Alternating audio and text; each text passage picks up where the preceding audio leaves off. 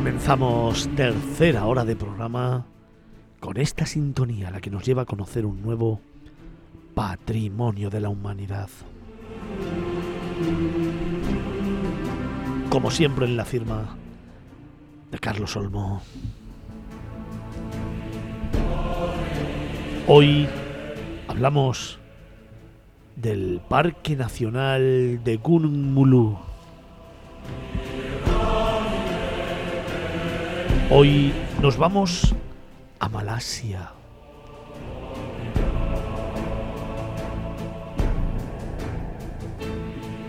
Patrimonio UNESCO desde el año 2000.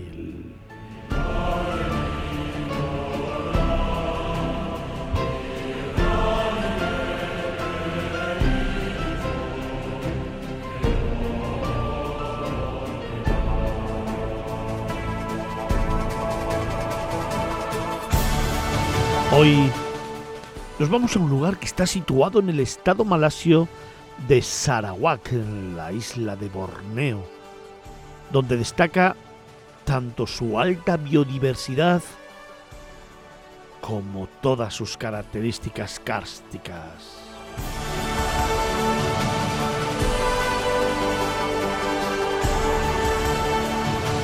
Hoy nos vamos a Asia, nos vamos a Malasia, nos vamos al Parque Nacional de Gunung Mulu, UNESCO desde el 2000.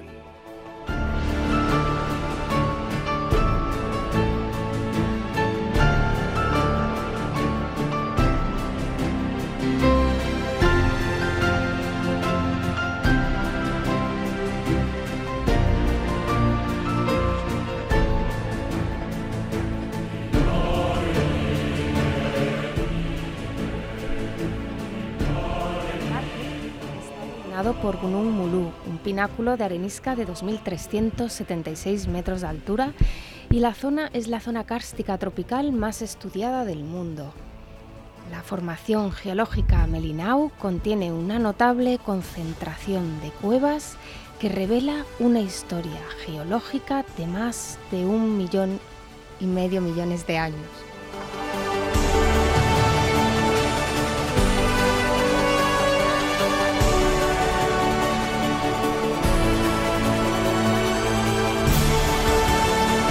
Carlos, la zona cárstica tropical más estudiada del mundo. Sí, eh, si nos eh, vamos con la imaginación a la isla de Borneo, eh, está dividida entre dos países, está dividida entre Malasia y, e Indonesia. Y es hoy por hoy, bueno, pues uno de los últimos reductos de selva tropical en el mundo desgraciadamente muy amenazado por sobre todo las plantaciones masivas de palma para el aceite de palma, por eso ha habido campañas internacionales que intentan erradicar porque bueno, se está perdiendo el hábitat de muchísimas especies, en algunos casos casi únicas, como los orangutanes, que necesitan de esas junglas tropicales en todo su esplendor. Pero lo más importante a la hora de nombrar patrimonio de la humanidad esta zona es lo que no se ve.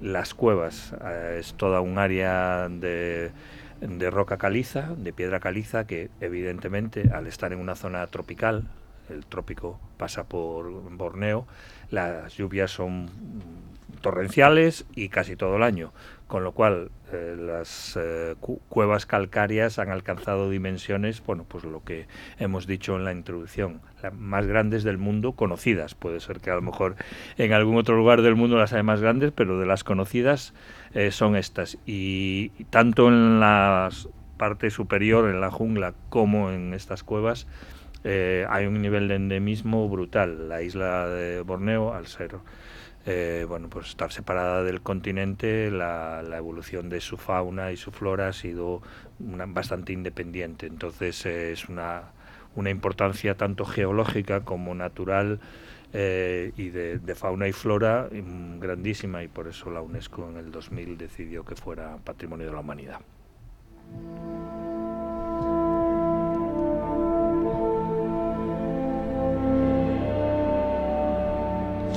De gran endemismo, el Parque Nacional Gunung proporciona un hábitat natural significativo para una amplia gama de especies de plantas y animales, tanto por encima como por debajo del suelo.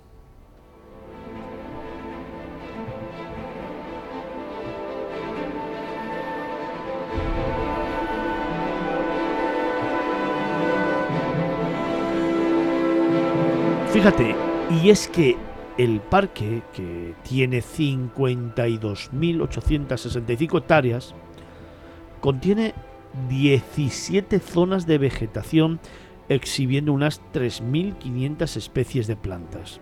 Además, te contamos que sus especies de palmeras son excepcionalmente ricas y cuenta con 109 tipos en 20 géneros registrados, lo que le convierte en uno de los sitios más ricos del mundo en especies de palmeras, Carlos.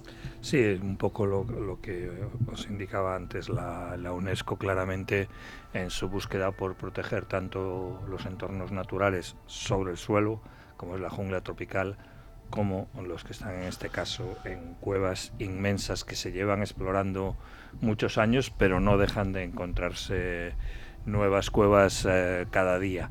Entonces eh, es, obviamente importantísimo proteger todas estas especies porque muchas de ellas solo están aquí en, Borneo y algunas específicamente solo están en el, en el Parque Nacional Gunung Mulu eh, esas 52.000 hectáreas ponen pues 500 kilómetros cuadrados de, parque, que son área pues como de 25 por 20 kilómetros, o sea, más grande que la, que la ciudad de Madrid. Entonces eh, es primordial y necesario que, que se siga eh, indagando, que se siga investigando y se siga trabajando sobre, sobre esas especies, tanto de flora como de fauna.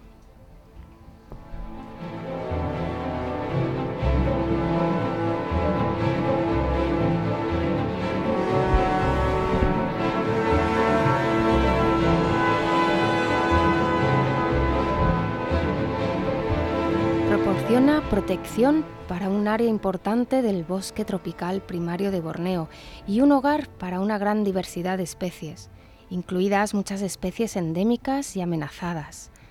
Los grandes pasajes y cámaras de cuevas brindan un gran espectáculo de vida silvestre en términos de millones de vencejos y murciélagos de cueva.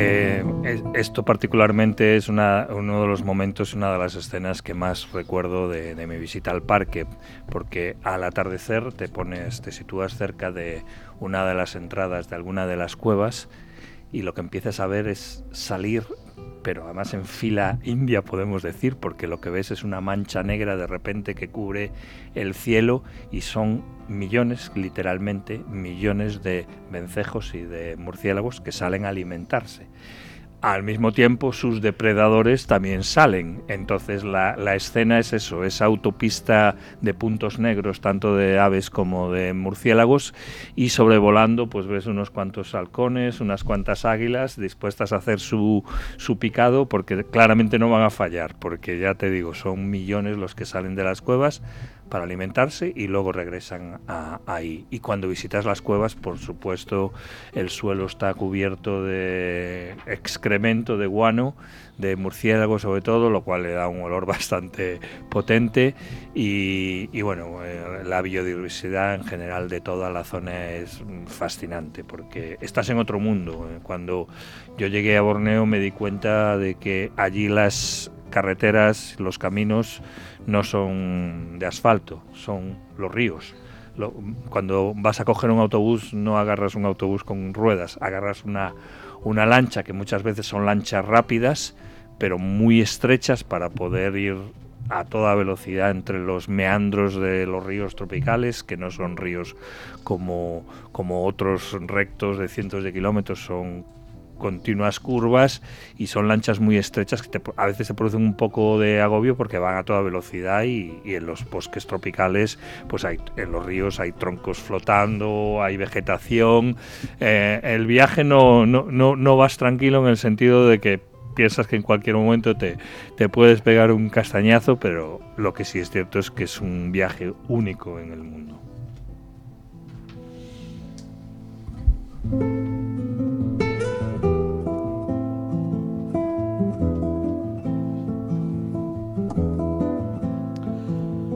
La zona UNESCO alberga uno de los mejores ejemplos del mundo del proceso de colapso en terreno kárstico y brinda excelentes oportunidades científicas para estudiar teorías sobre los orígenes de las faunas de las cavernas.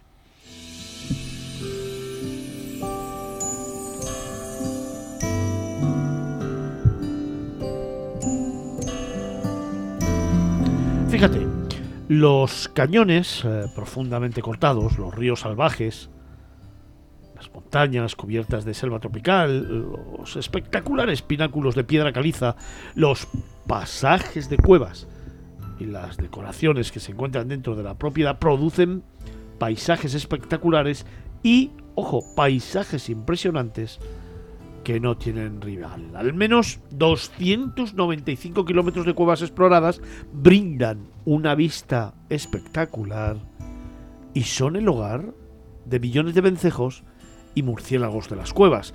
La cámara de Sarawak, de 600 metros por 415 metros y 80 metros de altura, es la cámara de cueva más grande conocida en el mundo.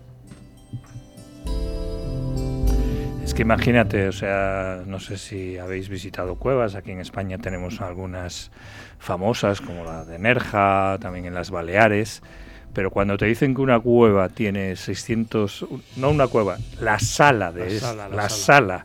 tiene 600 metros de largo, 400 metros de ancho y 80 metros de altura, que es, como un bloque de 30 pisos, es que no, no te lo puedes imaginar hasta que estás dentro y, hablas y el sonido retumba. Y bueno, es eso lo que, lo que comentaba en el reportaje, que a día de hoy sigue siendo la cámara de cueva más grande conocida eh, en el mundo. Y es que esta cámara, la cámara de Sarawak, la cámara de cueva más grande del mundo, la cueva de los ciervos, tiene 120 a 150 metros de diámetro.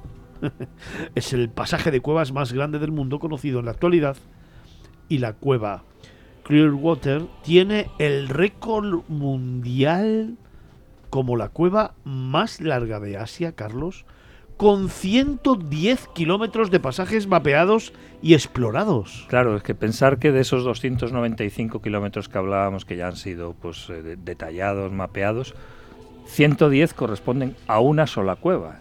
Entonces, imagínate lo que es adentrarte 110 kilómetros en una cueva, ¿no? O sea, tienes que llevar de todo y para mucho tiempo si la quieres eh, ya conocer en, en profundidad. Por suerte es una zona bastante accesible dentro de que es zona tropical y como decía antes, pues el clima es el que es, lluvias torrenciales, pero bueno, históricamente se, se, lleva estudiando muchos, muchos años y eso es lo que permite eh, poder decir eso, que específicamente en la cueva Clearwater, que en castellano significaría agua clara, eh, pues se han investigado más de 110 kilómetros, pero que se siguen a día de hoy adentrando más y más y más.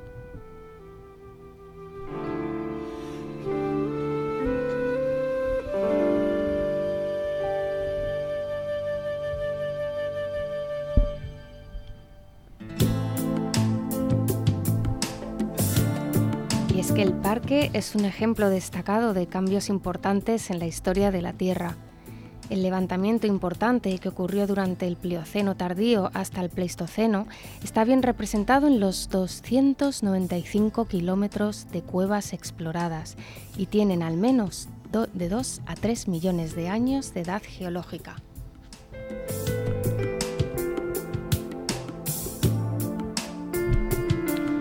Me quedo con esa frase que nos acaba de decir Arancha Vitón. El parque, Carlos, es un ejemplo destacado de cambios importantes en la historia de la Tierra.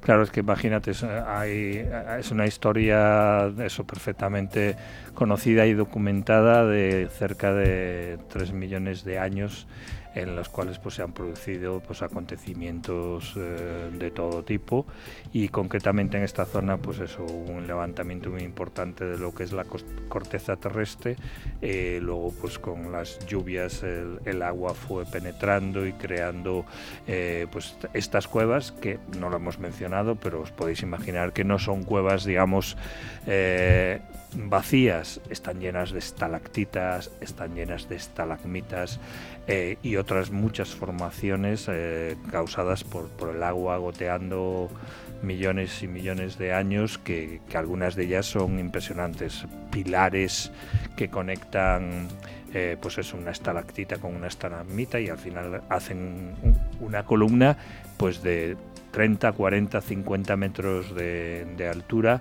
que, dices tú, bueno, el, ser humano ha llegado a realizar construcciones enormes, eh, impresionantes, pero como la naturaleza, desde luego no existe nada en el mundo que se pueda comparar.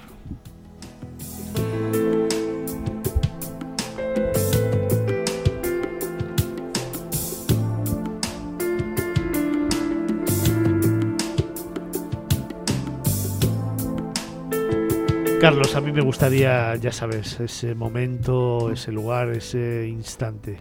Bueno, pues justamente lo, lo adelanté antes, ponerte al atardecer cuando todavía el cielo eh, tiene luz, pero ya empieza a oscurecer. Además hay que recordar que en el, en el trópico las noches caen de repente, en los amaneceres igual, ¿no? Pero la noche cae de repente porque el sol eh, baja muy rápido y estar allí delante de la cueva y empezar a ver el trasiego de millones de aves y de murciélagos es absolutamente increíble.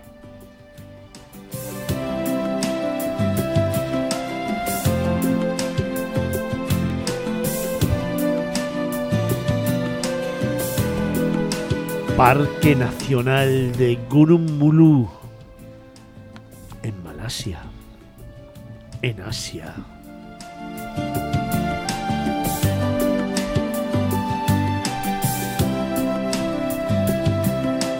Patrimonio UNESCO desde el año 2000.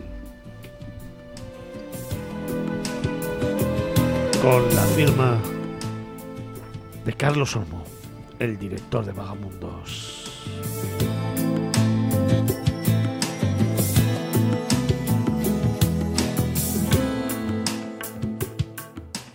En Capital Radio, Miradas Viajeras, con Fernando Balmaseda.